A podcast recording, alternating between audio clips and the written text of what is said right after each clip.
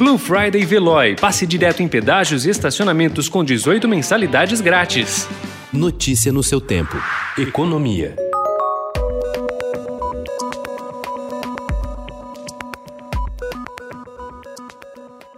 O governo Jair Bolsonaro deu ontem um passo importante no apoio à iniciativa dos Estados Unidos que defende barrar a tecnologia chinesa do 5G.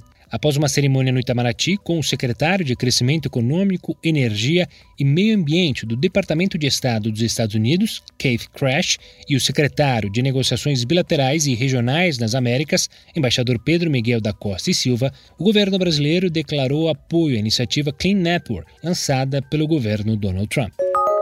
O ministro da Economia Paulo Guedes afirmou ontem que o Brasil pode ir para uma hiperinflação muito rápido, se não rolar a dívida pública satisfatoriamente. Criou o paraíso dos rentistas, ao que eu me referi, que é o Brasil gastando 100 bilhões de dólares todo ano só para manter o financiador da dívida sossegado.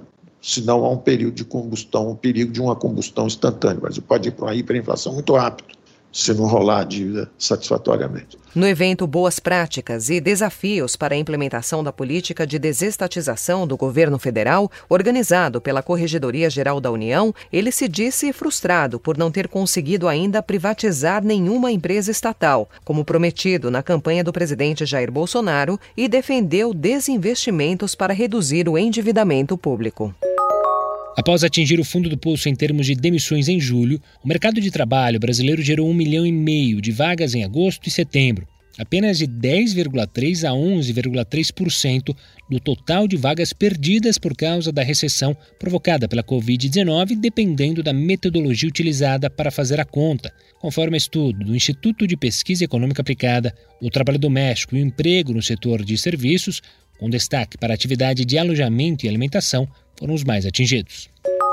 Puxada mais uma vez pela soja, a safra de grãos de 2021 deve registrar novo recorde, segundo estimativas tanto do Instituto Brasileiro de Geografia e Estatística, o IBGE, quanto da Companhia Nacional de Abastecimento, a CONAB. Para o IBGE, que divulgou ontem o seu primeiro prognóstico para 2021, a produção agrícola deverá somar 253,2 milhões de toneladas, meio por cento acima de 2020. Já a CONAB, que divulgou sua segunda estimativa para a safra 2020-2021, a produção total deverá somar 268,94 milhões de toneladas, 4,6% acima da temporada de 2019-2020. Notícia no seu tempo. Aproveite a Blue Friday Veloy e passe direto em pedágios e estacionamentos com 18 mensalidades grátis. Corre que é por tempo limitado. Garanta o seu adesivo em veloy.com.br barra Blue Friday. Veloy. Piscou, passou.